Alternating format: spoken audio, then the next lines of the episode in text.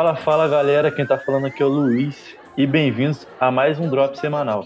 Estamos aqui com o meu amigo André. E aí, gente, tudo bem? E com o meu amigo Rian. Fala galera, tudo bom? Mais ou menos, mais ou menos, mais ou menos.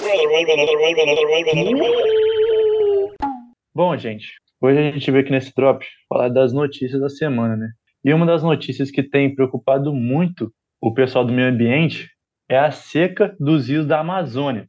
E um dos causadores né, dessa seca é a combinação climática, como é o ninho que vem aumentando e tem gente que por aí está falando que vai virar um super ninho, acho, não é super ninho, mas está esquentando muito. E também o desmatamento na Amazônia, que é muito grande, desmatamento ilegal, né? Como todo mundo sabe.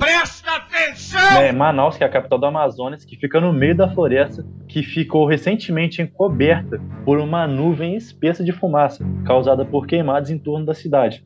Quem pode estar vendo aí, rolou muito vídeo no Instagram, na, nos noticiários também rolou muito vídeo que lá ficou com uma neblina muito forte, muito forte, muito difícil de ver para onde você estava andando, muito difícil de respirar também, porque o ar estava né, prejudicado por causa da fumaça. E essa queimada foi a pouco mais de 500 quilômetros da cidade. Então, mais ou menos perto, né? E também, nesses poucos quilômetros da cidade, carcaças de botos espalhadas pelo leito seco de um lago no interior da, Amaz da Amazônia. Isso tem assustado muitos moradores de lá. E faz mais de 100 anos que não acontece seca desse tamanho no Amazonas. E isso tem preocupado muito e os cientistas, ambientalistas e representantes do governo federal têm avaliado que esses dois eventos podem ter relação com um fenômeno que vem preocupado a comunidade científica e milhões de habitantes da região, que é a estiagem severa que atinge a Amazônia, especialmente chamada Amazônia Ocidental, composta compostas pelo estado do Amazonas, Rondônia, Acre e Roraima. Bom, Agora eu queria perguntar o que, que vocês acham disso, gente, dessa fumaça que tem cercado essa cidade. Bom, é, eu sempre vejo é, esses desastres acontecendo no nosso país e sempre percebo o padrão que é sempre quando estoura que todo mundo fala. É, nunca, a gente nunca previne isso, né? É sempre mostrado na mídia só depois as consequências e a gente tendo que lidar com as consequências na pressa, isso afetando a população e principalmente afetando o meio ambiente né, em si. É muito triste. É, complementando a fala do André e já linkando, realmente, a gente só deixa para falar sobre essas coisas, é, principalmente quando a gente fala de falta ambiental, aos 45 do segundo tempo, assim, caminhando para prorrogação. Então, eu acho que realmente a gente precisa dar mais foco e mais espaço para que esses tipos de conteúdo cheguem a todo mundo, que todo mundo possa começar a se prevenir a respeito disso. É, como eu também citei, as queimadas, né, o, que, que acontecem são ilegais. E eu vejo isso, às vezes, como uma falta de fiscalização. É óbvio, é um território muito extenso para ficar fiscalizando tudo, assim, por completo. Mas, pô, olha o ponto que chegou, para o ponto ter chegado, é para acontecer muita coisa. E também tem outra reportagem que eu li que a Amazônia também volta a superar o Cerrado a ter o maior bioma com área de passagem do Brasil, né? E como todo mundo sabe, a Amazônia é a maior floresta do mundo. Então, pô, pastagem quebra muito. Então, é sinal que tá tendo muito desmatamento. Porra, presta atenção, Brasília! E bom, isso é muito preocupante.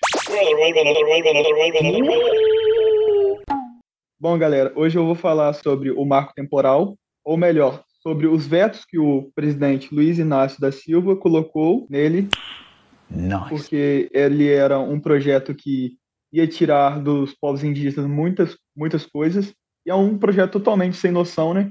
E só serve para poder agradar o agro e, os grandes latifundiários. Olha a denúncia aqui! E alguns do, dos principais vetos que eu coloquei para ele seriam o cultivo de produtos transgênicos e de atividades garimpeiras em terras indígenas. Ele vetou isso, então vai ser muito bom. Bateu uma salva de palma aqui pro profissional. Mas vale a pena também citar que não está decidido ainda. O Congresso ainda irá analisar os vetos, eles vão para frente. Então ainda é muito cedo para declarar uma vitória. mas já é um grande avanço para os povos originários que estão à deriva e sem resposta com a ameaça de perderem suas terras. Então, galera, vocês têm uh, alguma fala sobre isso? Finalmente, a gente tem um, um, um parecer, vamos dizer assim. Até então, o marco temporal estava sendo votado, mas todo mundo parou de falar sobre, e, e, do nada a gente surge com uma notícia dessa de que o presidente da República vetou temporariamente, embora ainda vai ser revisada pelo Congresso, mas o veto está aí. Então, uma notícia boa no meio desse caos todo que está rolando no planeta. Exatamente, isso é muito importante para os povos originários, que nem o Renan falou. Muito importante para os povos originários, é um grande marco no governo, né? A gente teve o, pare o parecer do presidente, e isso é muito importante para a história, né? Eles estão deixando a gente sonhar! Já que a gente estava falando de caos no planeta. E lá! Eu venho com a notícia bombástica. Bom, se você não mora numa bolha, você já deve estar sabendo que no último dia 7, ou seja, sábado passado do dia dessa gravação. Mais ou menos, mais ou menos, mais ou menos. Ocorreram vários ataques em Israel promovidos pelo grupo extremista Hamas, da, direto da faixa de Gaza. Bom, o que, que a gente tem de atualizações sobre isso, já que a gente está completando, até o dia dessa gravação, uma semana de conflito entre esses dois territórios. A gente já teve, desde visita de presidente dos Estados Unidos a Israel, até sequestro e libertação de reféns. A gente já teve Brasil propondo, levantando uma proposta de paz na, no Conselho de Segurança das Nações Unidas. Os Estados Unidos foi o único país que vetou, mas o Brasil já estava preparado para esse possível veto. A gente teve, infelizmente, bombardeio em escolas, bombardeio em hospitais. A gente teve sequestro né, pelo, pelo Hamas de crianças é, de Israel bem como a gente também teve ataques de Israel a prédios importantes do, do, do Estado da Palestina, né, dali da faixa de Gaza. A gente teve o corte no fornecimento de água, no fornecimento de energia, de suprimentos, o bloqueio do acesso a vários tipos de insumos necessários para a sobrevivência da população de lá, levando em consideração que a gente tem Gaza com 1,1 milhão de, de, de pessoas morando. Então, como a gente não pode tomar partido numa guerra, até porque ambos os lados estão veementemente errados, eu abro a discussão para os meus colegas de bancada para eles dizerem o que, que, eles acham a respeito disso e, enfim, o que, que eles esperam dos próximos, dos próximos passos dessa guerra. Alguém nos ajude, Lázaro, a entender. Bom, sobre esse assunto é muito complicado falar, né? Porque uma guerra você sempre é um assunto muito delicado, é verdade, colocando a vida de pessoas em risco.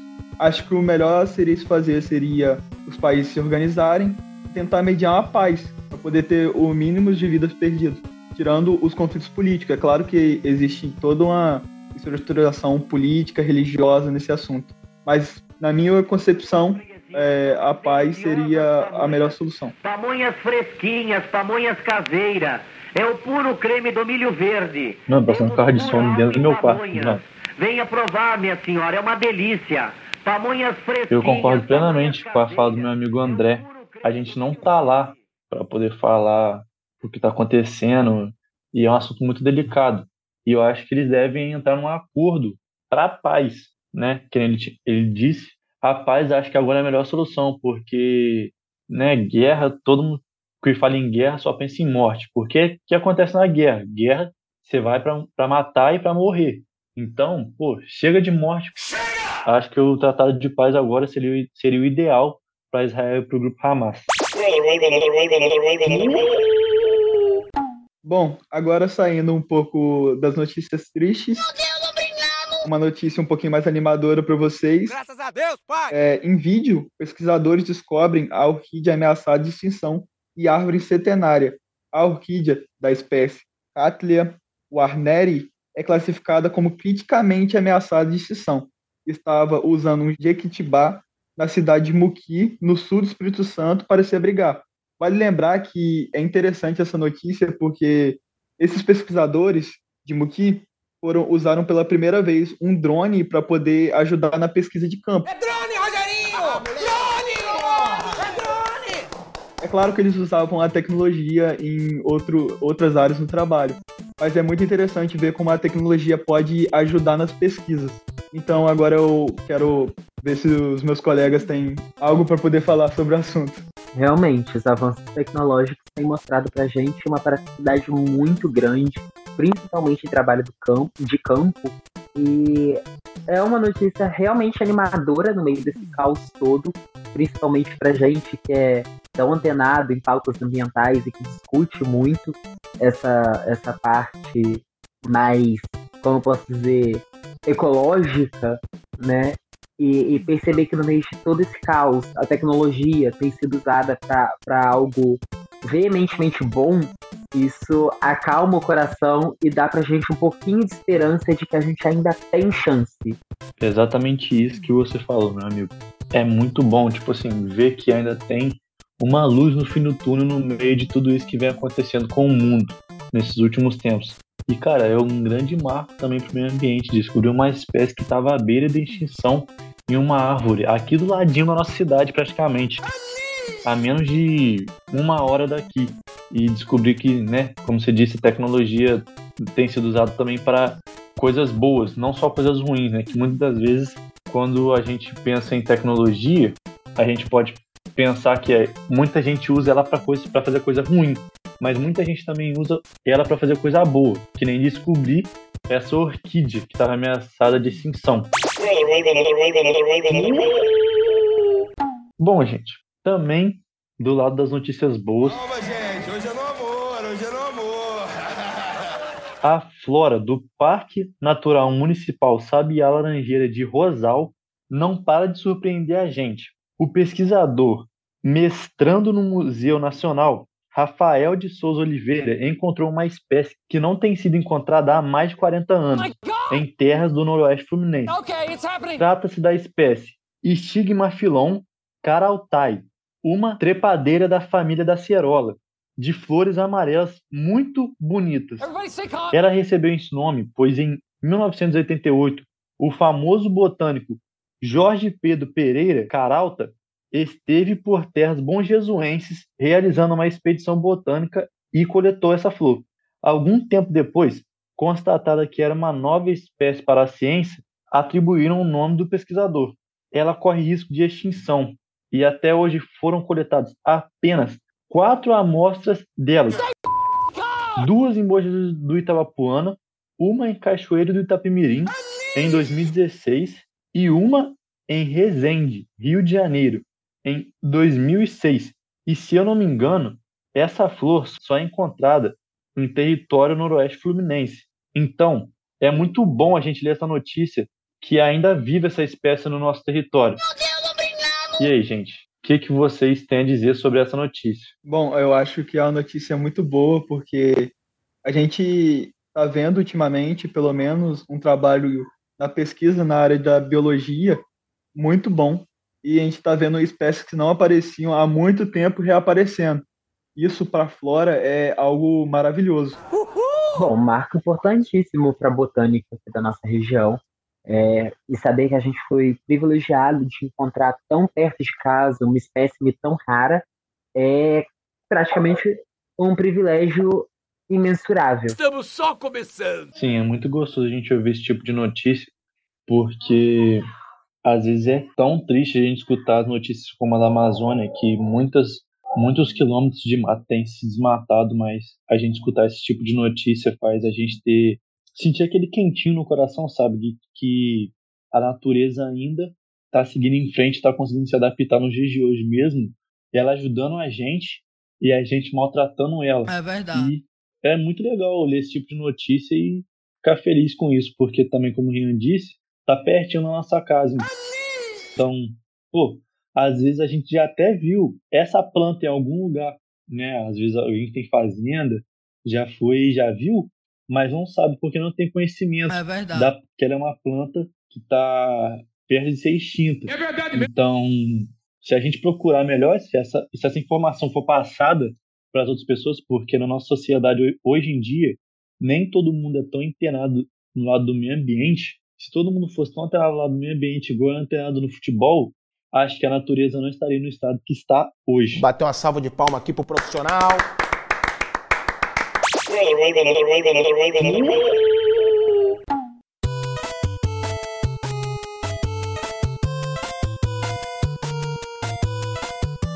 Bom, gente, essas foram as notícias da semana. Fica ligado aí no Instagram, underline TalmaCash, que direto sai quando vai ter drop lá. E também segue a gente no YouTube. Compartilha o podcast com seus amigos para eles ficarem atualizados das notícias e deixa no comentário do Instagram qual notícia você queria que a gente tivesse dito nesse podcast. Então é isso, gente. Uma boa semana para vocês.